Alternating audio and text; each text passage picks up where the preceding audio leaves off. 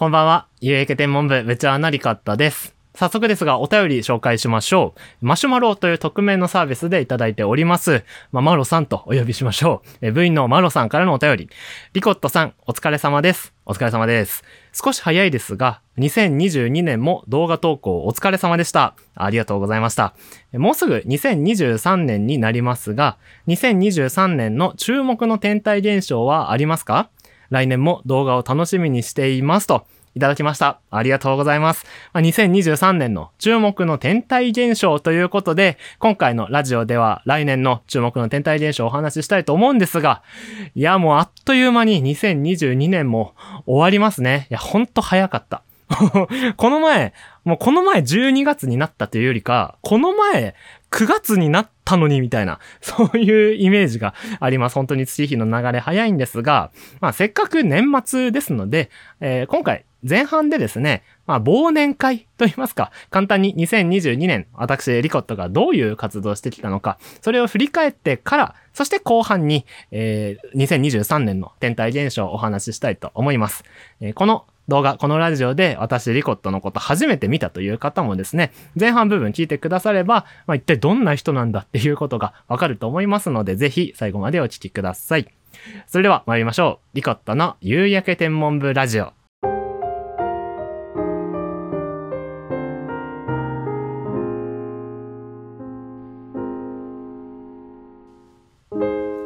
改めましてこんばんは。夕焼け天文部部長アンナリカッタです。夕焼け天文部は夕焼けと同じくらい星空が身近になることを目指して活動しております。YouTube と Podcast で同時に配信していますので、部員の皆さんの生活に合わせてご視聴ください。そしてフォローやチャンネル登録で皆さんの入部をお待ちしております。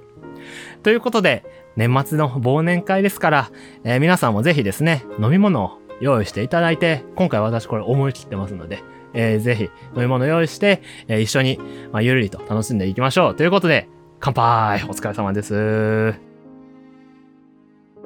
いや、ほんと、2022年も、まあまあ、いろんなことがありましたと、まとめてしまうと簡単なんですが、まあ簡単に動画をですね、こう順番に1月、2月、3月って見ていくのがいいのかなと思うので、えー早速、まず1月から行きましょう。で、私今目の前にパソコンあるんですけど、実際に自分の YouTube チャンネルを見ながらちょっと振り返りたいなと思うんですが、2022年の1月にはですね、実はこの時期、今月の星座シリーズっていうものをお送りしておりました。毎月1日にその月におすすめのその月にぜひ見てほしい星座とか星の並びを紹介するシリーズだったんですが、2022年1月は冬のダイヤモンド編だったんですね。ぜひ、えーこれもね、すごいいい動画になってるので、ぜひ見ていただきたいんですが、うん、それと同時に、リコットのラジオ番組カッコ仮っていう ラジオ番組をやっておりました。この頃から、まあ、音声配信というか、音声の動画を作ってみたいなというのは思ってたので、まあ、ポッドキャスト始める前だったんですけど、その頃からラジオ番組を行って、まあ、これもまたお便りをいただいて、それに答えるというスタイルは実はこの時期から始まっていたんですね。で、その後、あー、あの、マス太一アナウンサーがサイエンスコミュニケーションの研究者になるみたいな話出たの、これ今年なんですね。そう、もっと前かと思ってた。それに合わせて、あの、私も、まあ、こういったその科学、天文学を含む科学とかサイエンスとかを使ってコミュニケーションすることを、まあ、サイエンスコミュニケーションと言ったりするんですが、私もサイエンスコミュニケーション、まあ、ある程度ちゃんと勉強してきて、えー実践している立場なので、その、まあ、基礎知識みたいな動画を作って投稿しておりました。それが1月のことだったんですね。はあ。もうあれから1年経ったんですね。いやもう本当に、あの、どういう内容で喋ったとか、結構最近のことのように覚えてるんですけど、で、それ、まあ大きくは今月の星座と、えーラジオ番組カッコ仮の、こう、2本立てでお送りしていた感じですね。で、実はこの頃、リコットの天文学スタジオっていう YouTube の名前だったんですよ。今、夕焼け天文部じゃないですか。実はまだ夕焼け天文部って始まってなかったんですよ。ちょっとこの辺、まあいろいろあるので、詳しい方は、詳しい方はじゃなくて、詳しくは、えーウェブサイトとか、まあいろんなところ見てほしいんですが、まあともかく、夕焼け天文部が始まったのがですね、2022年、年度が変わって4月のことになります。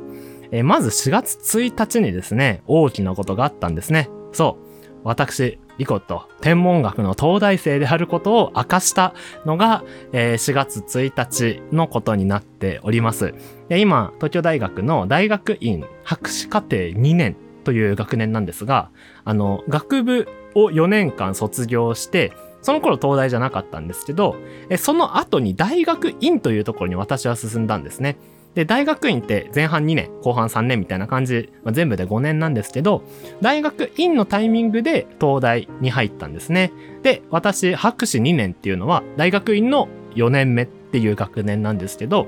まあ実は、東大生でしたよっていう動画を撮ったのが、2022年の4月になります。いや、まあこれ、まあ実はですね、こう明かしたよ、みたいな、ちょっと大げさなんですけど、まあ実は前々からですね、あの、例えばリコットの天文学スタジオっていう当時のチャンネル名とかでググると、あの、出てきてたんですよ、実は。で、ちゃんと自分で、あの、勝手に誰かが言ってたじゃなくて、自分でそういう風に言ってたんですよ、こっそり。あの、裏ではというか、まあ、学会というか研究会で発表したりしていたので、実は探せば東大生であることは、まあ、分かったんですよね。まあ、なので、あのー、うんうん、そんなに、なんていうの？大々的に YouTube では発表してますけど、もちろん。まあ、私の気持ちとしては、まあ、実は前からうっすらほのめかしてたよっていうところは実はありました。で、まあ、この動画はですね、まあ、予想通りというか、えー、結構たくさんの方に視聴していただきまして、えー、それからリコットの夕焼け天文部という、えー、企画を始めることになりました。これが2022年の4月ですね。で、それと同時に、ポッドキャストも立ち上げまして、ポッドキャストの番組として、今は Apple のポッドキャストと Google のポッドキャスト、そして Spotify と Amazon Music で聴けるようになっておりますが、ポッドキャストを始めました。で、それからもうかなり、えー、頻繁に動画を上げるようになりまして、まあ、多くて週3とかだったんですが、まあそれもお便りを集めまして、お便りに答えるっていう形で、えー、有役天文部というラジオを、まあラジオ番組をお届けしたことになっております。で、それが6月までありまして、まあ全20回、えー、有役天文部というものができたので、まあちょっと一旦お休みしますよってなったのが6月のことでした。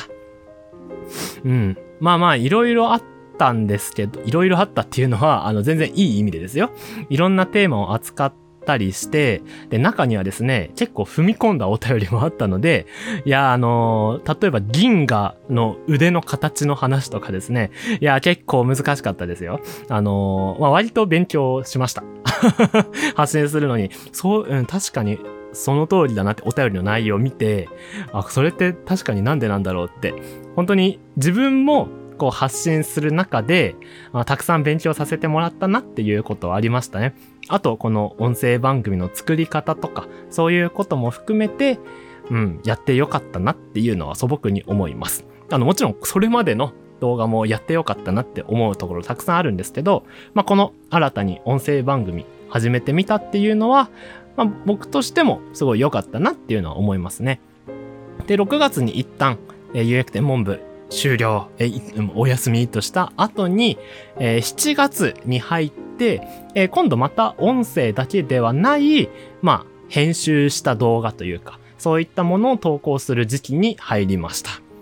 で、実はですね、このタイミング、2022年の7月1日に、えー、チャンネル名を夕焼リコットの夕焼け天文部というものに変えています。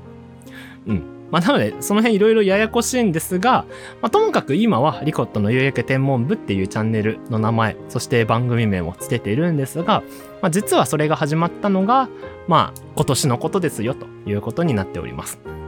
えー、そしてその後、8月から9月にかけてですね、ショート動画と呼ばれる YouTube の、えー、短い動画を投稿できるものをたくさん投稿し始めます。えー、その名も、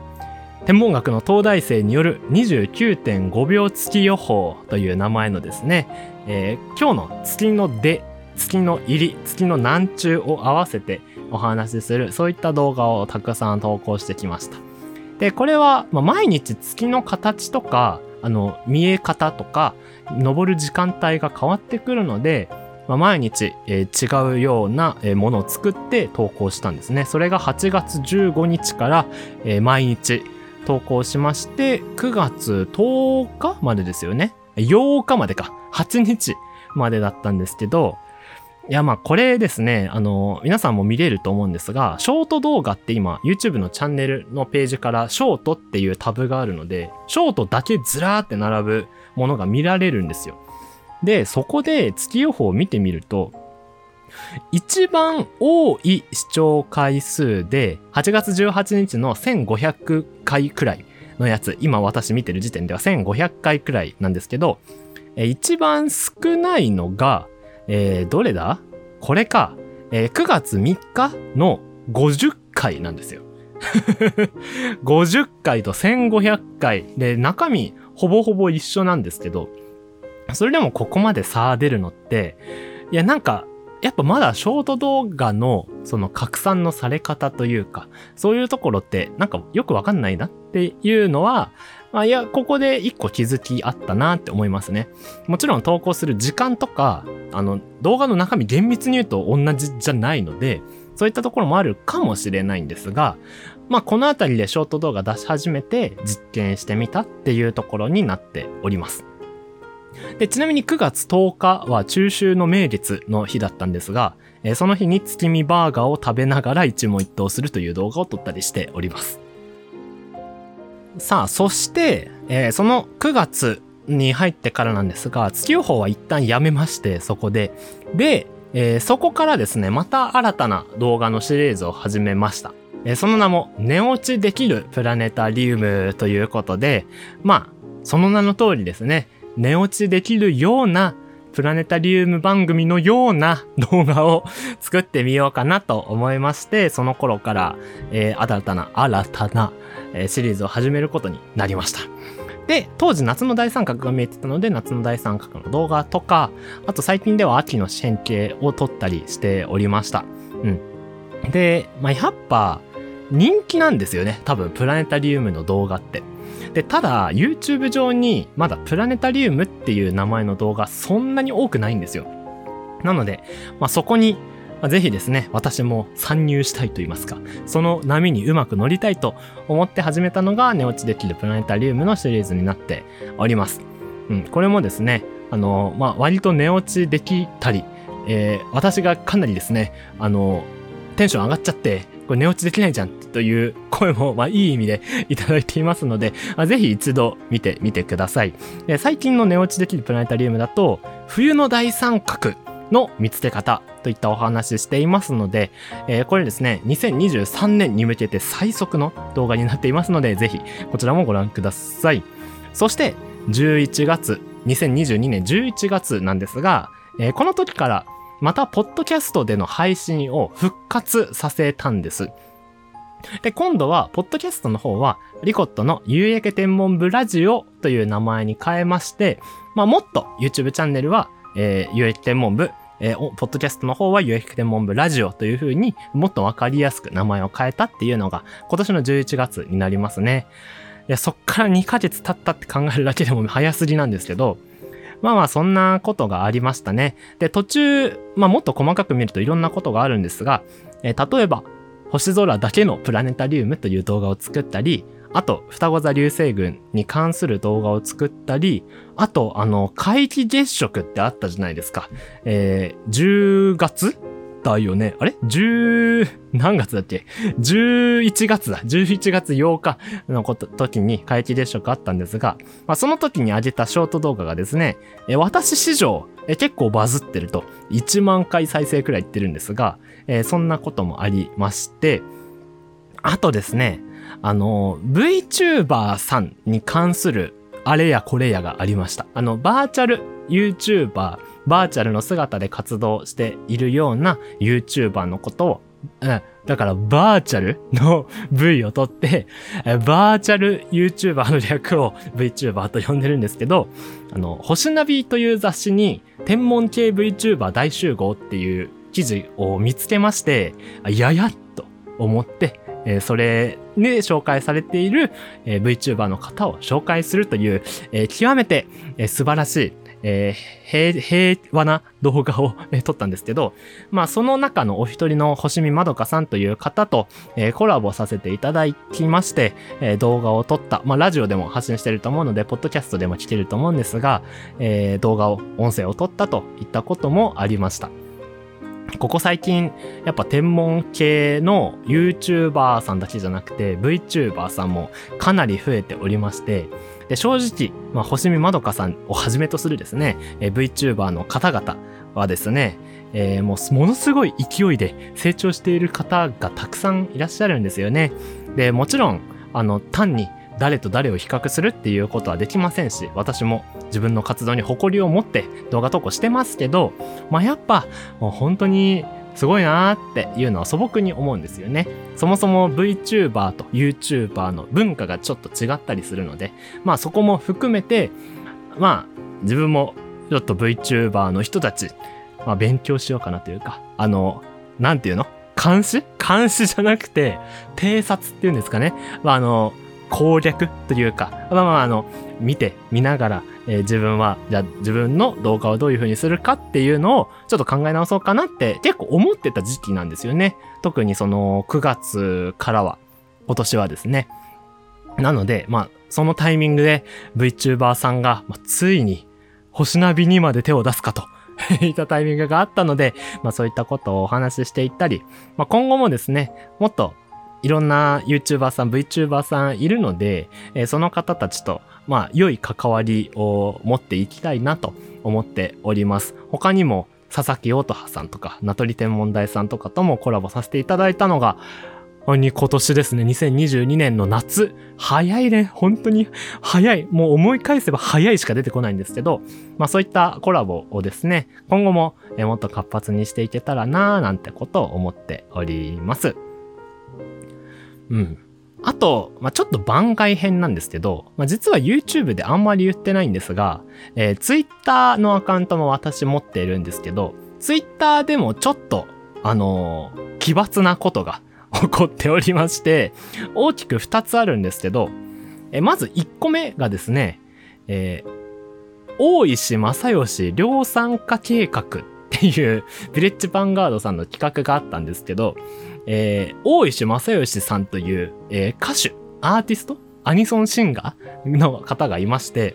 えー、その人にそっくりな人を募集します。みたいな、えー、ことを、企画が立ち上がりまして、えー、それに応募したら、なんと優秀賞をいただきましたっていう ことがありました。えー、最優秀賞が2人、優秀賞が3人いたんですけど、えー、その優秀賞3人の中に選ばれたということがありました。で、なので、あの、こんな人なんですよ。大石正義さんって。公式で選ばれてますから、優秀賞に、あの、5人に、ベスト5に入ってるということですので、まあまあ、誇りを持ってね、これからも行きたいと思うんですけど、まあ、そんなことがあって、あの、大石正義さんと一緒に写真を撮るっていうですね、あの、詳しくは、あの、ツイートの URL 貼っとくので見てほしいんですけど、まあそういったことがあったり、で、あと、えー、博士アイドル化計画っていう、こっちもなんだそれって感じなんですけど、私今博士課程に通ってる学生だって言ったじゃないですか。えー、博士課程を無事に卒業というか終了できると、博士という称号が得られるんですけど、えー、博士課程の学生とか、博士を持っている人たちを集めて、アイドルグループを作ったらいいんじゃないかっていうことを言った人がいるんですよ。で、それがまたまあバズって、たくさんの反応をツイッター上でいただいてて、あ、これ、ちゃんとやんなきゃな、みたいなテンションになって、始まったのが博士アイドル化計画なんですよね。で、これも、まあ、無事一次審査があって、それを無事通過しまして、で、今二次審査がもうすでに公開されてると思うんですけど、まあそういった企画に、えー、参加したりしております。なので、まあまあ、全然天文系ではないんですけど、まあ、私個人としては、そういったツイッター上での、えー、大石正義量産化計画っていう方と、博士アイドル化計画っていう方の、えー、企画、イベントにも参加したりしております。えー、そんな2022年、私全部で80本の動画を上げていたようです。えー、このラジオを含めて81本になるんですかね。で、まあ、ラジオは今年多分最後になると思います。で、今後も年末に向けてショート動画が上がるかもしれないし、上がらないかもしれないんですけど、まあ、およそ80本の動画を作ることができたということで、あの、本当に繰り返しですが、まあ、もちろん、あのー、自分自身まず頑張った。で、こんなに動画たくさん投稿したのなかったので、えまず自分が、えー、よく頑張ったなっていうことと、本当に見てくださっている方、聞いてくださっている部員の方のおかげで、本当に2022年も無事続けることができました。本当に2022年1年間ありがとうございました。2023年も引き続きよろしくお願いいたしますということで、じゃあ2023年、一体どんな天文現象があるのかということでですね、ここからはお話ししていきましょう。さあ、2023年じゃあどんなことが起こるのかっていうとですね、まあ正直調べたらたくさん出てきます。本当に、その中で注目したいもの、どんなものがあるかというのを、私のリコットなりのものを選んでお話ししたいと思います。で、今回参考にしたのはですね、こちら、アストロアーツさんから出されているアストロガイド星空年間2023という本でございます。その名前の通り、2023年に起こる天文現象、どんなものがあるかっていうのが、しっかり詳しめに書いてありますので、この中からいくつかピックアップしてお話ししたいと思います。で、この夕焼け天文部って、最初にも言ったんですが、夕焼けと同じくらい星空が身近になることを目指して活動しているんですね。夕焼けって、あの別になんか何も考えなくても見たら綺麗だなって思うじゃないですか。まあそんな感じで、別に例えば山奥とか、えー、暗い場所に、まあ、行かなくても楽しめるようなところから、まずは星空楽しんでいけたらいいなって私が思ってるので、えー、この星空年間にはですね、えー、例えば望遠鏡でこんなこと見ようとか、えカメラでこんなことやってみようみたいなことも書いてあるんですけど、今回はそうじゃなくて、まあ、あくまで肉眼でとか、まあ、むしろ星空見なくてもっていうのはちょっと言い過ぎなんですけど、あの、そういったなるべくハードル低めの一番最初の段階で楽しめるものをですね、選んでお話ししたいと思います。え、まずですね、え、一個注目したいのが、え、来年、金星がえ結構見やすくなっているようです。え、まず、1月23日、金星が土星に大接近、三日月も共演というものが起こるそうでして、3月2日には惑星の明るさナンバーワン、ツー、金星と木星が大接近ということが起こるそうなんですね。1月23日は金星と土星、3月2日は金星と木星なんですけど、まあそもそも惑星っていうのはですね、太陽の周りを回っている天体、地球も惑星なんですけど、惑星って夜空の中でえー、どんどん、まあ、いろんな場所に動いていっちゃうんですよね。で、私たちが知ってる星座って、例えばオリオン座とか、えー、白鳥座とか、星座の位置関係っていうのは基本的に変わらないんですけど、惑星が見える位置っていうのは、その惑星によって、まあ、どんどん変わっていくんですよ。まあ、それはもちろん月、月は惑星じゃないんですけど、月も同じように、まあ、どんどん変わっていく。なので、えー、例えばここで言うと1月なら金星と土星が近いよ。3月なら金星と木星が近いよっていうことが起こるわけです。で、なんとですね、えこれ意外に知らない方多いと思うんですけど、金星とか木星とか土星って、あの別に望遠鏡とか使わないで、こうただの目だけで見れるんですよ。本当に。本当に一回見てほしいって感じなんですけど、あの目で見ても、いや、あれめっちゃ明るっていうくらい、えっと、明るく光って見えています。で、ここにですね、どんくらい明るいのかっていうのをちゃんと書いていて、例えば金星なら、マイナス3.9等って書いてあるんですよ。あの、これ一等星とかの、あの、何等っていう数え方なんですけど、いや、要するに一等星よりも金星明るいよっていうことなんですよ。で、それが、土星とか木星とかと近づくので、えー、ぜひ、えー、見てほしいなと思っております。そして月関係でいくとですね、例えば8月の、えー、末、8月31日にですね、出ましたよ。スーパームーンでブルームーンとなるのが8月31日だそうです。で、このスーパームーンとかブルームーンっていうのは、まあ、その、なんていうのかな、正式に決められた呼び名ではないので、えー、まあそこちょっと扱いが難しいんですが、アストロアーツさんが言うスーパームーンとかブルームーンとは何ぞやというと、スーパームーンとは1年のうちで地球の中心と月の中心が最も近い時の満月のこと。ブルームーンとは1ヶ月に2回満月となる時、2回目の満月のことをブルームーンという。えという風に言ってます。アストロアーツさんの解釈では、スーパームーンとかブルームーンをそういう風に決めてるよっていうことになってます。まあ多分ですね、結構ニュースになると思います。うん。まあ私はですね、その話題がどういう風に広がるのかっていう意味で注目したいんですけど、まあこれ、ぜひですね、あ、なんかニュースになったら、なんか言ってたなというのを思って思い出してもらえたらと思います。じゃあもう一個いきますか。あ、隣にあったわ。えー、10月29日にですね、部分月食が見られます。で、全国的に見られるようで、部分月食っていうのは月が食われたように見えるのが月食になります。で、部分月食なので、部分的にこう月が欠けて見えるような現象を部分月食と呼んでおります。で、それがじゃあ、一体10月29日の何時に起こるのかっていうのも、ちゃんとここにしっかり書いてあるんですが、午前3時過ぎ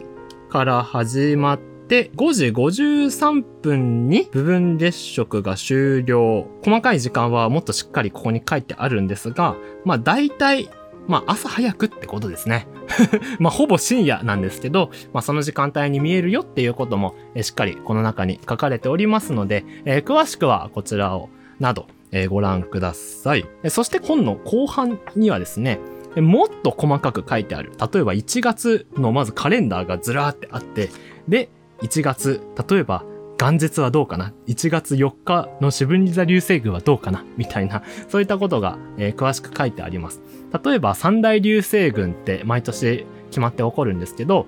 えー、今言った四分座流星群、そして8月のペルセウス座流星群、12月の双子座流星群っていうのがあるんですが、じゃあ来年、えー、どんなもんかなと。例えば8月のペルセウス座流星群のことなんか書いてあるかな ?8 月の、えー、中旬のあ、ペルセウス座流星群の極大は8月13日17頃、17時頃、月明かりもなく最良の条件で一晩中楽しめるとかですね。えー、この前もありました12月の双子座流星群、もちろん来年も見られるはずなんですが、12月15日、双子座流星群が4時頃に極大。めっちゃ朝早いですね。あ、月明かりはなく一晩中最良の条件で観測できるといったことも書いてあります。もちろん他にもですね、えー、もっと、えー、望遠鏡など機材を使ってみたい方はですね、例えば12月22日、小惑星ベスタがオリオン座で小6.4等の明るさで双眼鏡でも追跡できるみたいなことも書いてありますので、えー、そちらはぜひ、ご参照ください。他にもいろんな特集組まれたり、惑星の動きが詳しく書いてあったりしますので、えぜひこちらですね、概要欄のリンクから、えぜひご覧ください。この動画を見てるのがですね、2023年に入っちゃったよという方も、1月になってもぜひ使えるものになっておりますので、12月までちゃんと書いてありますからね。まあ、2023年の話をしてしまいましたね。あ本当に年越しを迎えることがひしひしと迫ってまいりますが、えー、改めて2023年もリコットの夕焼け天文部をどうぞよろしくお願いいたします。ということで、今回の有益天文部のご感想、また動画のリクエストなど、えー、どしどし募集しております。概要欄、説明欄に書いてあるメールアドレス、専用の入力フォームがありますので、そちらから送ってください。えー、そして、YouTube チャンネル、リコットの有益天文部の方では、ラジオ以外にも映像付きの活動をお届けしておりますので、ぜひそちらもご覧ください。えそして、今聞いている時点では、仮入部の状態の部員、活動のフォローやチャンネル登録をしていただくと、正式に入部ができますので、ぜひ皆さんの入部をお待ちしております。え、ということで、2023年に向けた、え、最後のラジオになりました。2023年も実りのある年にできたらなと思っております。まあ実は私多分来年の今頃にはですね、博士論文と呼ばれる、まあ、最後の博士課程終了のための論文があるんですけど、まあそれを1年後には多分もう提出し終わっているはずなんで、いや、まあどうしてんのかな。まあ無事余裕を持ってできたらいいんですけどね。まあまあ、もう理想は、あの、YouTube を余裕で続けられるくらい博士論文を余裕で書くことなんですけど、まあそれが、まあ実際どうなるのかは、まあちょっと来年にならないとわからないですが、えー、が、どちらも YouTube も、大学の研究も頑張って進めていけたらなと思っております。改めて、2023年もどうぞよろしくお願いいたします。ということで、えー、今回も夕焼け天文部活動来てくださりありがとうございました。また次回の夕焼け天文部でお会いいたしましょう。お疲れ様でした。